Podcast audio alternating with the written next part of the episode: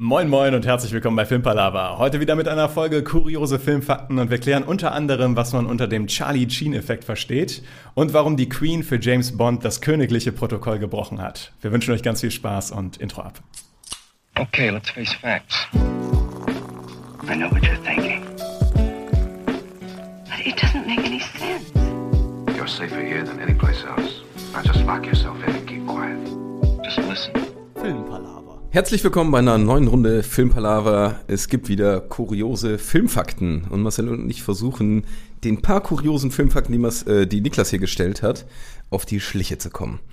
Mindestens zwei müssen wir heute einfach mal instant schaffen, würde ich sagen.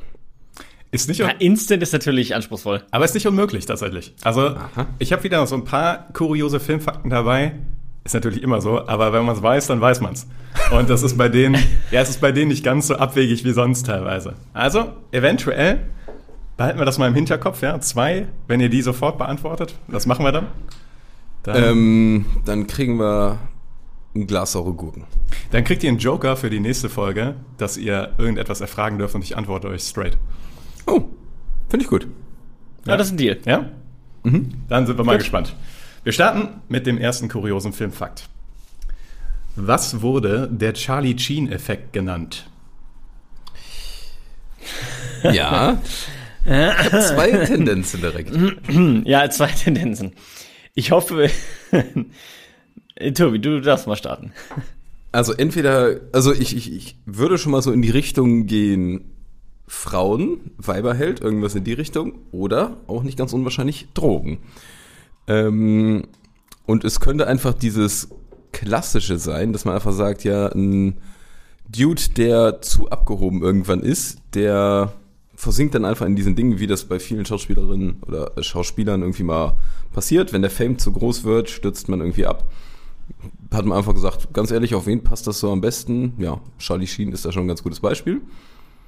Ähm, ich vermute aber, dass es auf jeden Fall irgendwie in Richtung Drogen geht. Wie sieht's bei dir aus? Ich wollte das mal hören, ob Niklas vielleicht sagt, wir haben's. Aber scheinbar nicht. Tatsächlich scheint das nicht der erste Fakt zu sein, den ihr einfach so um die Ecke quasi beantworten könnt. Denn das geht zwar natürlich nicht in die komplett falsche Richtung, aber es ist noch dennoch recht weit weg von der Lösung. Vielleicht hat es ja auch was damit zu tun, wie er bei Two and a Half Men quasi seinen Job verloren hat. Dass man quasi sagt, okay, man äh, stellt sich über den Regisseur und ist der Meinung, man ist äh, über alle anderen er erhaben und kommt dann vielleicht auch mal nicht so nüchtern zum Set oder zu spät oder keine Ahnung was, erlaubt sich halt sehr, sehr viel und ähm, ja, kriegt dann entsprechend die Retourkutsche und verliert halt seinen Job. Gute Idee, gute Idee. Und wie immer, wenn Marcel eine gute Idee hat, ist es leider, Völlig falsch. Ist es leider nicht die Lösung. Sind wir denn eher, ähm, jetzt eher im Fokus Charlie Sheen als Person oder wie nah sind wir da an, an seiner Filmgeschichte, sag ich mal, dran? ähm, ich würde sagen, wir sind eher im Fokus Charlie Sheen als Person. Charlie Sheen als Person. Okay. Sprich, äh, wenn wir jetzt, wir sollten jetzt auch nicht uns auf einzelne, also auf Two and a Half Men oder sowas versteifen. Äh, nee, das hilft euch nicht wirklich weiter. Das ist schon mal gut. Ja, dann bin ich wieder, und ich könnte mich nur wiederholen, bei dem Thema Frauen oder Drogen. Wie immer, wie immer Joey. Oder was ist mit, was ist mit irgendwie ähm, berühmte Eltern? So, man ist der Sohn von einem erfolgreichen Schauspieler. Ich weiß nicht Punkt. genau, wie erfolgreich Martin Sheen, glaube ich, heißt er, ne? Der war sehr erfolgreich. Ja. Der war schon erfolgreich, ne? Deswegen vielleicht so im Sinne von, okay, ähm, man schwimmt halt in dessen Ruhm mit und stürzt dann ab. Ja, nee. Also ist auch, ist, auch wieder eine, ist auch wieder eine gute Idee und tatsächlich muss ich sagen, Martin Sheen ist, äh, ich glaube, äh, Apocalypse Now, war der sogar ähm, der Hauptdarsteller. Ähm, wenn mich jetzt nicht alles täuscht, ich hoffe, das stimmt. Ähm, aber nee, ist tatsächlich wieder eine gute Idee, aber wieder nicht die Lösung. Ja, Marcel, du blickst mich wieder an. Hier ist aber Ja. gerade, ähm, hier passiert gerade nicht so viel. Die, Ähm, was ist denn, wenn man es ja doch mal mehr, ich meine, auch im echten Leben war ja, wie du schon sagst, halt irgendwie Frauenheld und so. Ähm, einfach indem man, aber es ist so, so, da könnte man auch zig andere Namen nennen. Also im Prinzip einfach so, dass eben äh, Erfolg und Ruhm und Geld dich einfach attraktiv machen. Aber ich glaube, das würde dann nicht unbedingt der Charlie Sheen-Effekt heißen. Aber ich schmeiße es trotzdem mal in den Ring.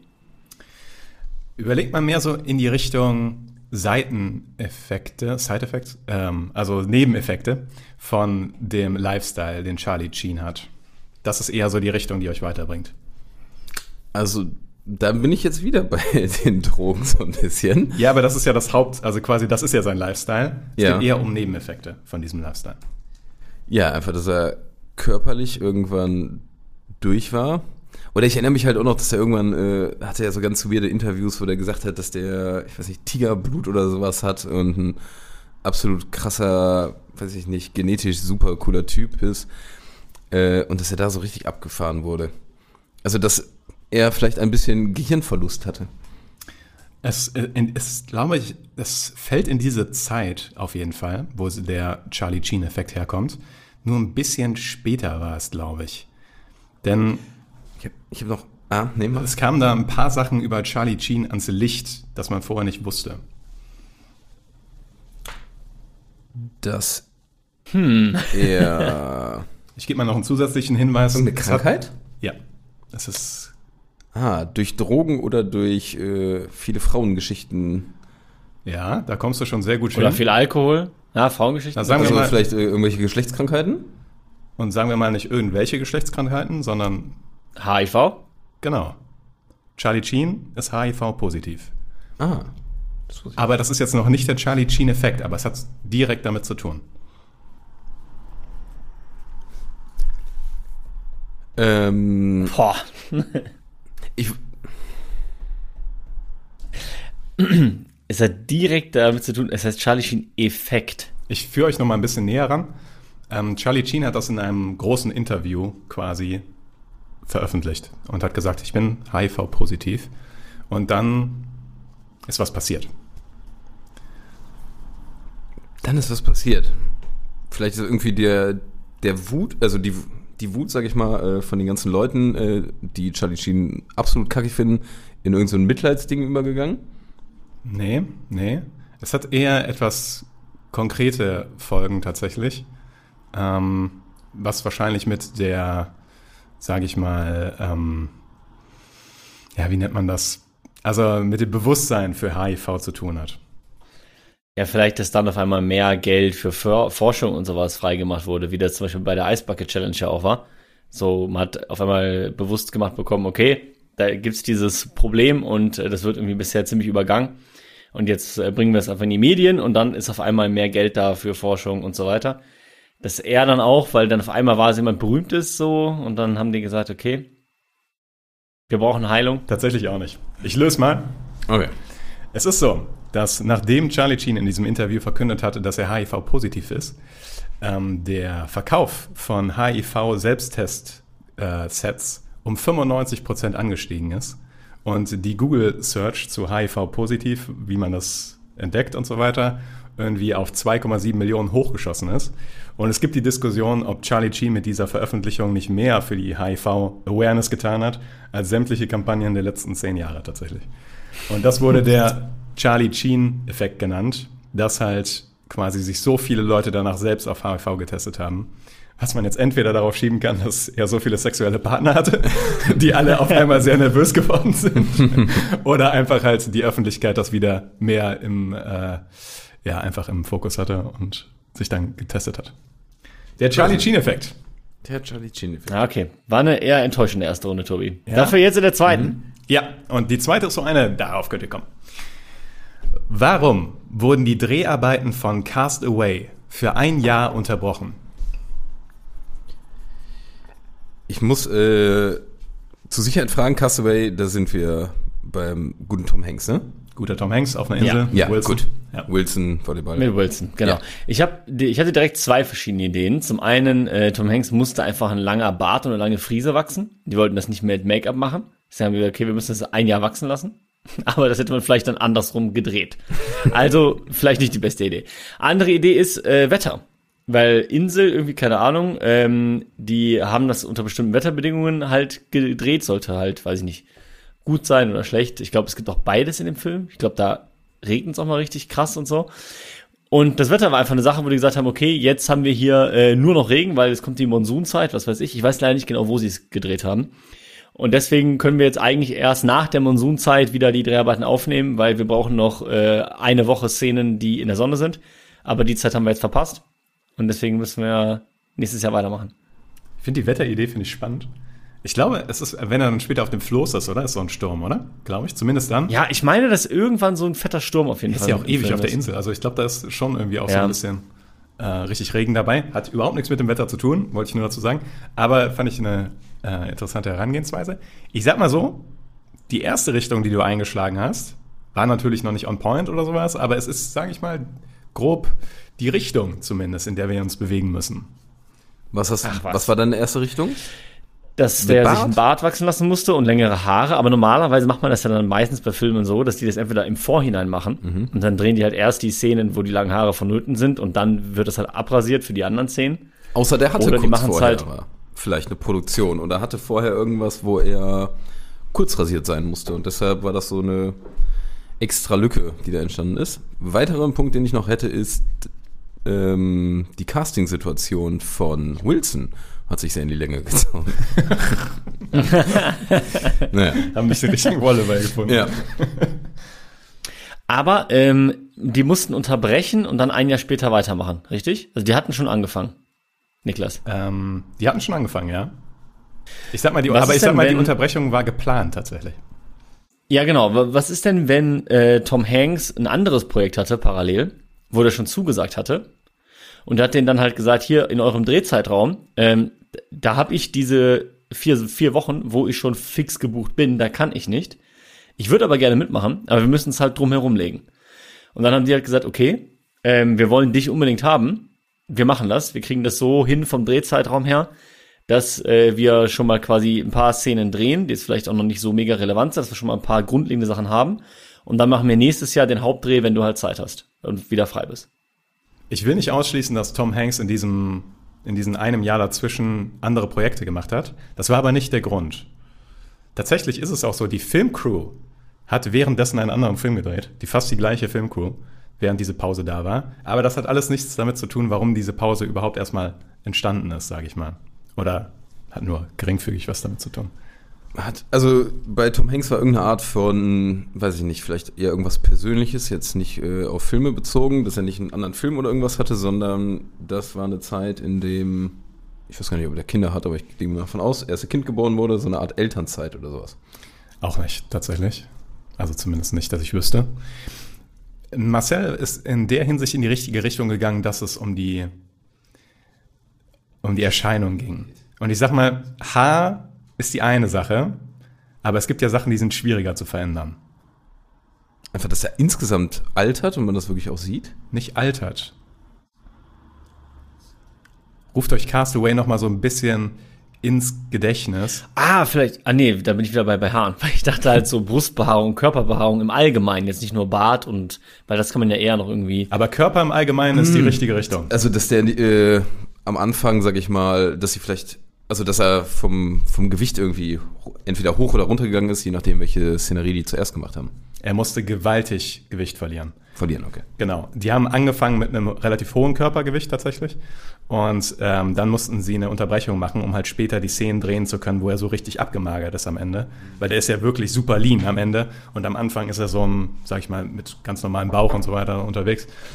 Und deswegen haben sie ein Jahr Pause gemacht, wo er langsam halt sein Gewicht immer weiter reduzieren kann, um dann diese abgemagerten Szenen drehen zu können. Wenn er dann schon, ich weiß nicht, wie lange ist er auf dieser Insel bei Castaway? Schon ein Jahr oder sowas, ne? Also der ist wirklich lange auf der Insel. ja, Ja.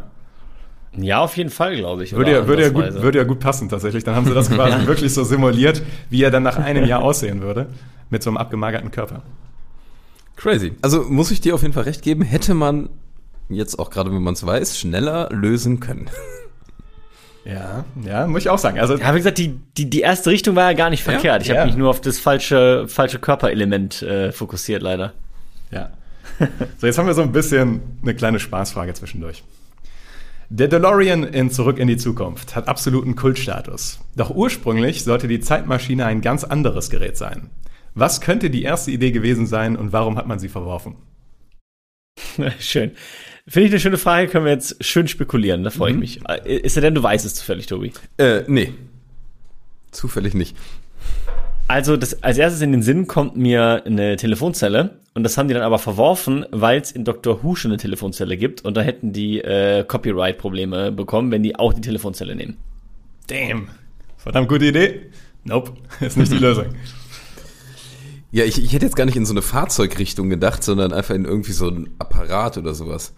Also, ähm, aber ist wahrscheinlich schon was Spezifischeres, was wir suchen. Äh, ich sag mal so, bevor ihr euch da zu weit verrenkt, es ist tatsächlich kein Fahrzeug. Es ist ein Gerät, aber es ist kein kleines Gerät. Es ist ein großes Eine Gerät. Telefonzelle. Die Größe von der Telefonzelle ist gar nicht so verkehrt tatsächlich. Also ist nicht spot on, aber es ist schon so. Ein Fahrstuhl. nee, aber auch eine interessante Idee. Es ist aber, äh, um das mal kurz noch zu fragen, es ist so ein Alltagsgegenstand, der dann Ja. integriert wird. Okay. Eine Dixie-Toilette. Nee, Einmal spülen und zack. nee, ähm, ich gehe mal einen Schritt weiter noch. Es ist ein Haushaltsgerät. Ein, Okay, aber ein aber großes ein Haushaltsgerät ein offenbar. Kühlschrank. Ein Kühlschrank. Ah. Ja, ja, ja. Die wollten zuerst einen Kühlschrank nehmen, aber warum haben sie es nicht getan? Weil da nicht zwei Leute reinpassen. Oder schwer, je nach Kühlschrank. Interessant. Aber nee, das war nicht der Grund. Dein Kühlschrank ist zu klein. In meinem passt nicht mal ein Mensch. Ähm, Tja. Ja, also es ist Die hatten so- Angst, So, mach du. die hatten Angst, dass Leute wirklich in den Kühlschrank gehen, weil die in den Film sind und sich denken, geile Idee, und dann da einfach im Kühlschrank erfrieren. Bam. Wie Das bei ist- Nemo. Die hatten Angst, dass Kinder das nachmachen. Dass, äh, wenn die den Kühlschrank als Zeitmaschine nehmen, dass die Kinder zu Hause quasi zurück in die Zukunft spielen und dann in den Kühlschrank gehen und dann nicht mehr aufkriegen und erfrieren. Davor hatten die Angst, deswegen haben sie den DeLorean genommen. Und äh, Gut nachgedacht, muss ich an der Stelle sagen. ja, Wirklich Ja. löblich. Tatsächlich. Und ist auch interessant, ne, dass der DeLorean jetzt so einen unglaublichen Kultstatus hat Mhm. und dass sie eigentlich mit einem Kühlschrank starten wollen. Also zumindest die zweite Hälfte der Frage kam Marcel sehr schnell drauf. Ich würde euch vielleicht so einen halben Punkt dafür geben. So einen halben Punkt, Ja, okay, das, da, damit kann ich leben. Wir könnten das theoretisch immer so machen, dass wenn ihr irgendeine Frage on the spot beantwortet, dass ihr dann quasi einen Fragejoker bekommt für eine schwierigere Frage. Finde ich eigentlich ganz, Mhm. Ja, finde Ja. ich, finde ich eigentlich ganz interessant. Finde ich auch gut. finde ich auch nicht verkehrt. Kommt ja auch nicht so häufig vor, dass wir Ich wollte gerade sagen, es ist, ist dass das inflationär passieren würde. Gut, äh, dann gehen wir weiter zur schon vierten Frage jetzt. Warum hat die Queen wegen James Bond gegen das königliche Protokoll verstoßen? Sie hat James Bond-Darsteller irgendeinen zum Ritter geschlagen und das macht man nicht. Nope. Und das macht man nicht. Das ist schon, das ist schon So nicht. Das macht man einfach nicht. äh, fiktiven Charakter. Ah, das ist eine gute Idee. Ne? Fiktiven Charakter zum Ritter schlagen ist vielleicht. Ich, oh, ich habe noch eine Idee, aber ich bin mir gar nicht sicher, ob. Spielt die in irgendeinem Film? Ist sie irgendwo vielleicht zu sehen? Und eigentlich ist der Deal, nee, sorry, in so nicht realen Verfilmungen hast du nichts in dem Film verloren. Die Queen spielt in keinem James Bond-Film mit. Aber du bist nicht wa- Aber weit weg. es klingt ganz falsch. Es, es war auch, es war auch mein erster Gedanke. Deswegen habe ich dir gerade äh, gespannt zugehört, weil das nämlich ja auch jetzt mein Ansatz gewesen wäre, zu sagen, die ist irgendwo zu sehen und das darf sie eigentlich nicht. Ähm, die hat aber eine Szene spielen lassen im Buckingham Oh, Palace, Gut. was auch nicht erlaubt ist nach königlichem Protokoll. Das ist so richtig schon, aber es ist noch nicht die ganze Antwort. Ähm, sie hat das okay gegeben, dass. Nee, wird er irgendwo gesprengt? Nee, ne? Der Buckingham Palace? Nee, irgendwann wird das MI6 Nee, das gesprengt. MI6-Gebäude wird gesprengt. Hab ich verwechselt. Ja. Okay, also Buckingham Palace ist eine gute Sache. ja, ich weiß noch nicht. Also tatsächlich war das auch so eine Frage da, wo ich dachte, so wenn ihr es wisst, dann wisst ihr es. Ähm, es. Ich sag mal so, darum, worum es geht, ist wirklich im Buckingham Palace gedreht worden. Ist das? Nee. Ah, ich habe auch das Gefühl, ich habe das irgendwann schon mal gelesen Ja, oder ja. gehört, aber es kommt nicht Es mehr in würde meinen mich Kopf nicht hier wundern, vorne. wenn ihr es sogar gesehen habt. Würde mich wirklich nicht wundern. Ist es denn, äh, ein, um vielleicht ein bisschen in die Richtung zu gehen, einer der äh, neueren Bond-Filme? Also mit Daniel Es Craig? hat nicht mit einem Bond-Film zu tun. Aha. Aber da ist die Wortwahl wichtig. Das verwirrt mich mehr, als es hilft. Ich habe eben gesagt, die Queen hat in keinem James Bond-Film mitgespielt. Ähm, eine ah, Sprechrolle oder gilt das als mitgespielt? Vielleicht sagt die irgendwo was? Ja, okay. Die Sache ist, also ich, ich, ich überlege jetzt ein bisschen, wie ich euch hinführen kann, weil es ist natürlich jetzt ein bisschen tricky. Weil entweder sage ich jetzt was und ihr wisst es sofort oder ihr kommt nie drauf, weil es zu kompliziert ist. Ähm, sagen wir mal so, es hatte etwas mit einem Auftritt der Queen zu tun, in dem auch James Bond involviert war. Ich druck's ein bisschen rum, aber Ja. ist, ist, ich, vers- ich versuche es irgendwie so durch so Halbhilfweise euch so ein bisschen in die Richtung zu kriegen. In dem James Bond oder ein Schauspieler, der James Bond gespielt hat? Es war in dem Fall Daniel Craig, um schon mal das. Aber Daniel Craig hat James Bond dargestellt in diesem Zusammenhang. Okay, dann vielleicht geht es gar nicht um den Film James Bond, sondern um so eine Werbung mit Daniel Craig oder so, wo die Queen mitgemacht hat. Ich kann es mir schwer vorstellen. Es ist aber hauchnah dran. Es, es war keine Werbung. Es hat mit einem Großereignis in London zu tun. Ein jährlich stattfindendes Großereignis? Sagen wir mal, es findet alle vier Jahre statt. Olympia. Olympia hat die Queen mit James Bond eröffnet, mit Daniel Craig. Ja. Äh, ja? Ja. Okay. Die Olympischen Sommerspiele 2012 wurden eröffnet mit einem Einspieler, wo James Bond die Queen im Buckingham Palace abholt, dann die in einen Hubschrauber steigen und dann sieht man, wie ein Hubschrauber über dem Stadion, wo das, wo die Eröffnungsszene ist, äh, fliegt und dann springen zwei Leute raus mit Fallschirm tatsächlich. Und natürlich war es so ein bisschen so inszeniert, als würde die Queen quasi aus dem Hubschrauber springen. Aber sie kam dann in der Loge quasi raus so und wurde von den Leuten begrüßt. Und das war gegen jegliches königliche Protokoll. Und lustigerweise war es auch ursprünglich gar nicht so geplant. Also ähm, ich glaube, Boyle hat sogar den Film gemacht. Und die haben gedacht, ja, wir brauchen nur die Genehmigung vom Buckingham Palace, damit eine Schauspielerin, Helen Mirren oder sowas, die Queen spielt.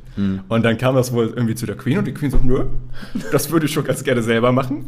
Und ich würde auch gerne was sagen. So, also ich hätte gerne eine Sprechrolle. Okay. Und das war alles gegen königliches Protokoll. Und ähm, aber in dem Fall halt, sage ich mal, für den Zweck hat sie gesagt, da habe ich Bock drauf. Coole Aktion, gefällt mir sehr gut. Ich fände es richtig geil, wäre die auch noch selber gesprungen.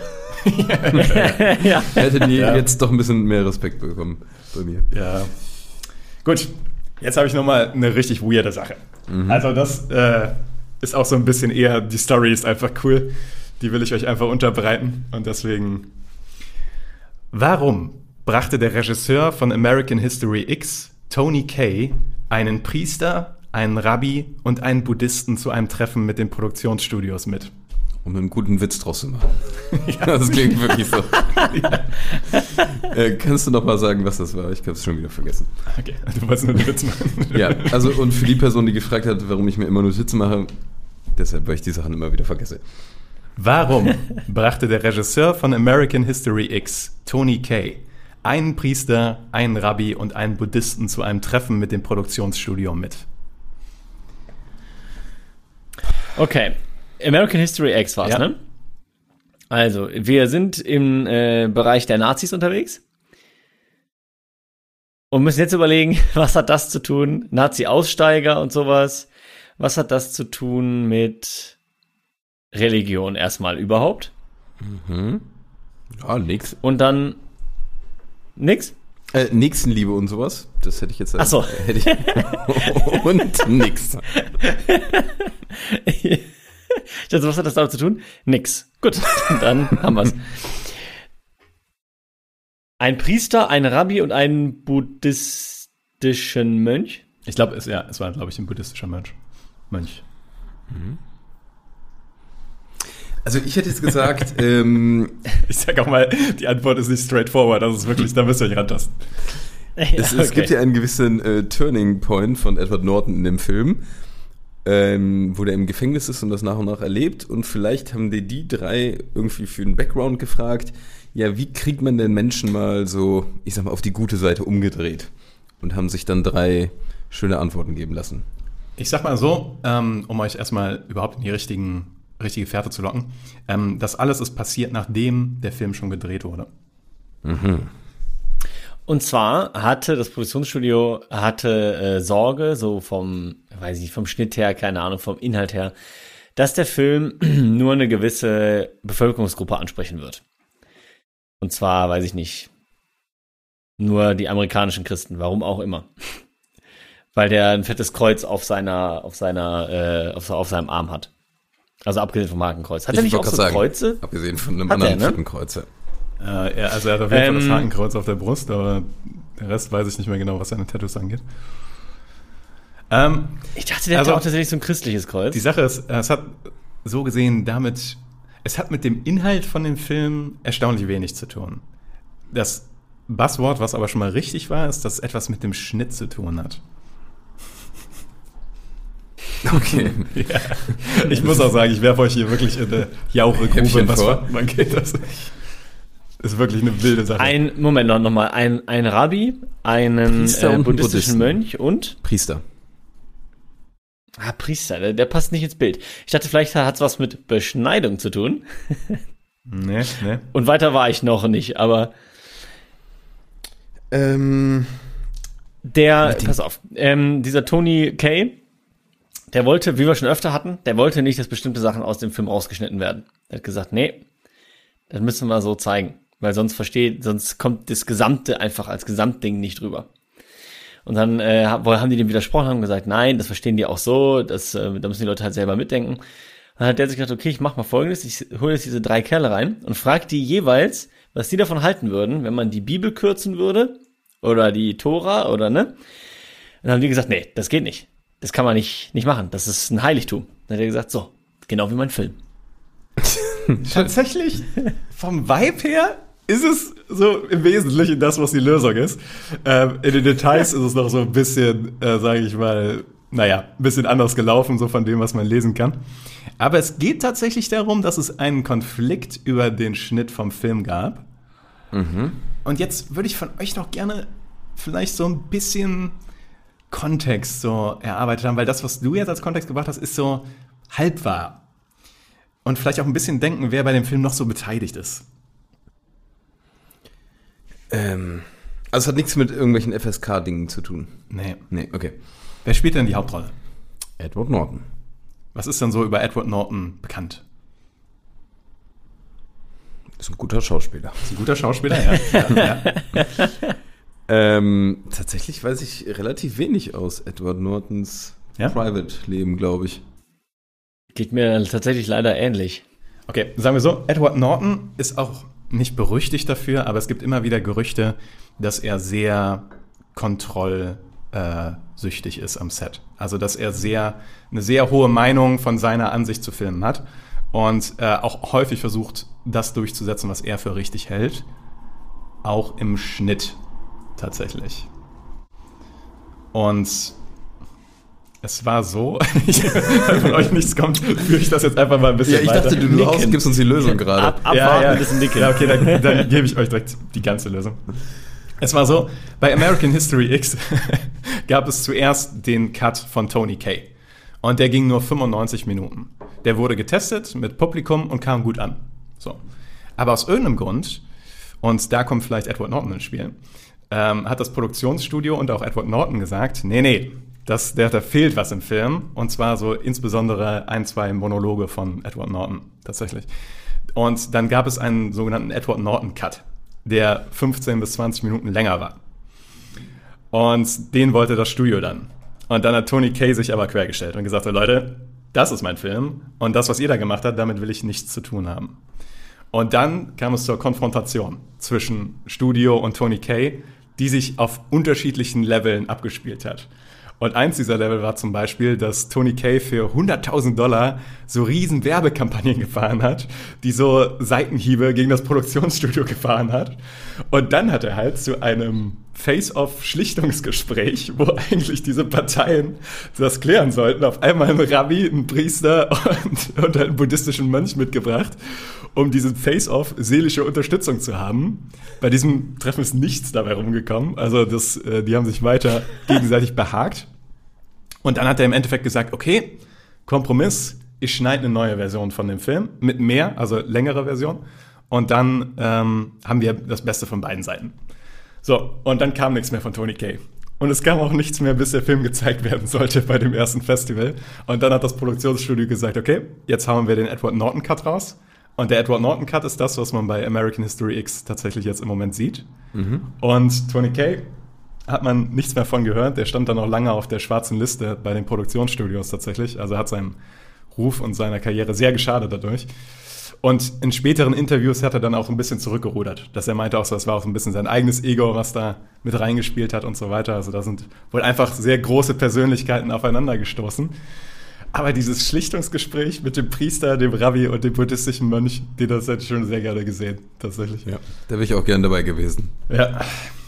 Ist übrigens was, ähm, ich glaube, Marcel, hier hätten wir eine Punktlandung nie schaffen können. Ja, das war, Nee, auf gar keinen Fall. das war auch einfach so eine weirde Sache. ja.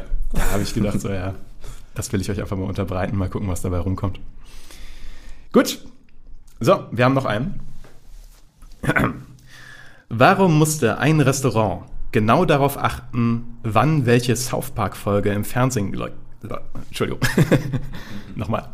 Warum musste ein Restaurant genau darauf achten, wann welche South Park-Folge im Fernsehen läuft? Interessant.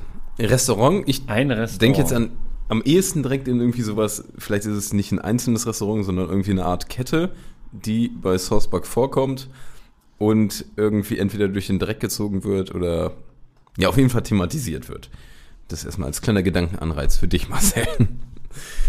Danke, danke. Ähm, nee, aber war auch mein erster Gedanke, dass die natürlich halt in dem Restaurant eben äh, verschiedene TV-Geräte immer hängen haben, wo sie immer ab und an gewisse Sender laufen lassen.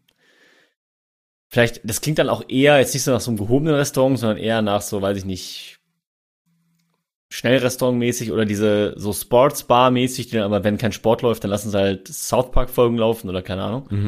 Aber da gibt's eben diese eine Folge, wo ähm, die, ah, wie heißt der nochmal? Es gibt auch diese American Sports Bar in Köln und so. Ähm, jetzt weiß ich aber den Namen gerade nicht mehr. Wo halt diese Kette genannt wird und in den Dreck gezogen wird, dann mussten die diese Folge halt immer überspringen. Nee, tatsächlich geht's eher in die genau andere Richtung. Das Die dürfen nicht zu viel Eigenwerbung machen. Ja. Ihr, ihr, ihr seid nicht so firm mit South Park, ne? früher mal Nee. äh, bisschen, bisschen geguckt und auch gefeiert, aber Ja.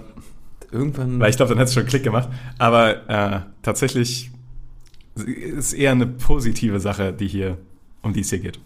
Für das Restaurant. Okay, hängt das, äh, kurze Frage noch, hängt das in irgendeinem Zusammenhang mit einem bestimmten Ereignis noch ab? Weil du meinst ja auch, wann und wo das gezeigt wird. Äh, das Wann und Wo ist wichtig für das Restaurant. Ja, also, das führt zu, also es ist wichtig, wann diese eine Folge im Fernsehen läuft für das Restaurant. Es hat nichts mit irgendwelchen Großereignissen zu tun. Also nicht mit dem Super Bowl oder so, okay. nee, nee, nee. Die müssen einfach nur schauen, wann im Programm irgendwann diese South Park-Folge läuft, weil dann passiert etwas. Marcel, du hast da noch irgendwas. Ja, ich habe wie gesagt, ich habe äh, South Park kenne ich halt so vereinzelte Folgen, aber ich habe so über das gesamte leider überhaupt keine Ahnung. Deswegen kann man jetzt auch nur wild spekulieren, aber dafür sind wir ja auch da, Tobi. Ähm, es gibt, boah, das ist echt schwer. Es gibt diese eine Folge, wo die irgendwie sagen, in der Folge, okay, und wer jetzt als nächstes hier zur Tür reinkommt, am äh, 25.11. um 13.30 Uhr, der bekommt ein Menü gratis. Ach so, sowas. Oder der darf lebenslang umsonst essen. Und dann haben die diese Folge immer an diesem einen Tag. Und wer dann halt tatsächlich reinkommt, dann kommt der Filmausschnitt, dann kommt die Person rein und dann feiern alle und sind glücklich und liegen sich in den Armen und weinen. Ich find's gut, aber trotzdem. Also es geht schon in Richtung Werbung. Naja, nicht bewusst. Also, Aber irgendein Restaurant positiv dastehen lassen. ihr könnt mal überlegen, was das, warum das Restaurant das wissen muss. Wa- wa- Was könnten die Auswirkungen sein, die die beachten müssen? irgendwie? Dass die überrannt werden. Das ist schon mal in die richtige Richtung. Also, die mussten quasi darauf achten, wann diese Folge gezeigt wird, weil die dann mehr Personal an diesem Tag planen mussten, weil auf einmal viel mehr Gäste kamen. Crazy. Das Problem ist jetzt, wenn ihr, wenn ihr bei South Park nicht so firm seid, dann das Einzige, was ihr noch überlegen könntet, ist, wie das in South Park irgendwie quasi zur, zur Geltung kommen könnte.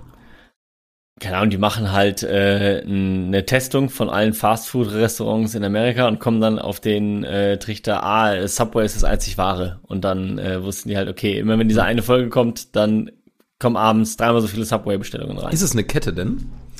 Ähm, tatsächlich glaube ich nicht. Also es ist, glaube ich, äh, ein spezielles Restaurant in Denver. Vielleicht gab es da dann Der Wettessen Name oder so. klingt aber wie eine Kette. Also ich habe ein bisschen geschaut und äh, es war zwischendurch auch äh, dicht gemacht und es ist wieder offen und so weiter. Das ist ein bisschen komplizierter. Aber es geht um das Restaurant Casa Bonita. Und es gibt eine Folge, wo Cartman komplett durchdreht die ganze Zeit, weil er zur Casa Bonita will und sich halt wie Cartman die ganze Zeit verhält und irgendwann sogar Butters äh, kidnappt, um den mit zu Casa Bonita zu zerren. Und Casa Bonita, das Restaurant, was es wirklich gab, musste immer drauf schauen, wenn diese Folge im Fernsehen lief, ist auf einmal die Gästezahl von denen nach oben geschnellt und die mussten mehr Personal einstellen. Das Interessante ist aber, dass sie das nicht sofort gecheckt haben. Also die mussten erstmal den Grund dafür finden, warum an diesen speziellen Tagen auf einmal die, äh, die Anfrage so hochgeschnellt ist. Und dann hat sich herausgestellt, es lag an der South Park-Folge Casa Bonita, wo Cartman nach Casa Bonita wollte. Finde ich geil. Casa Ja. Bonita. Habe ich noch nie Casa- gehört, aber Nee, ich auch nicht. Ja, vielleicht mal ein bisschen mehr South Park gucken. Ja, Ja? Nicht? Doch? ich, ich, ich habe es nochmal Ja, versucht. ich- komme nicht mehr ganz so rein. Ja. Ich, ich muss sagen, ein paar Sachen finde ich wirklich treffen zu 100% meinen Humor und ich finde es arschlustig. Aber oft finde ich es äh, nicht so mitreißend. Erkennt ihr noch die World of Warcraft-Folge? Ja. Das, ja, das ja, Lustige ist- die, die kennt gefühlt jeder. Ja, genau. Das, da gab es auch einen kuriosen Filmfakt zu, den hau ich jetzt als Bonus einfach noch so dazu. Tatsächlich, ähm, Trey Parker, einer von den Machern von South Park, hatte horrende Angst davor, dass diese Folge wirklich veröffentlicht wird, weil er dachte, das ist die schlechteste South Park-Folge, die die je gemacht haben. Ja. Also der wollte, der hat sogar mit den Studios geredet und so weiter, dass die diese Folge bestimmt bitte gezogen wird, weil er einfach kein Vertrauen hatte in die und dachte, das ist das Schlechteste, was wir je gemacht haben. Unglaublich unsicher gewesen. Und jetzt ist es eine der berühmtesten Folgen überhaupt. Deswegen äh, ist manchmal weird, wie sowas spielt. Also, Das stimmt, Ja. ja. Gut, ich bin blank. Also ich habe zwar noch mehr Fragen, aber die bewahre ich mir jetzt fürs nächste Mal auf, tatsächlich. ja. Und wir bewahren uns unseren halben Schnellratepunkt auf. Ja, weiß ich nicht. Doch. doch, doch, doch. Den habe ich hier mir notiert. Den packen wir hier in unseren Punktespeicher.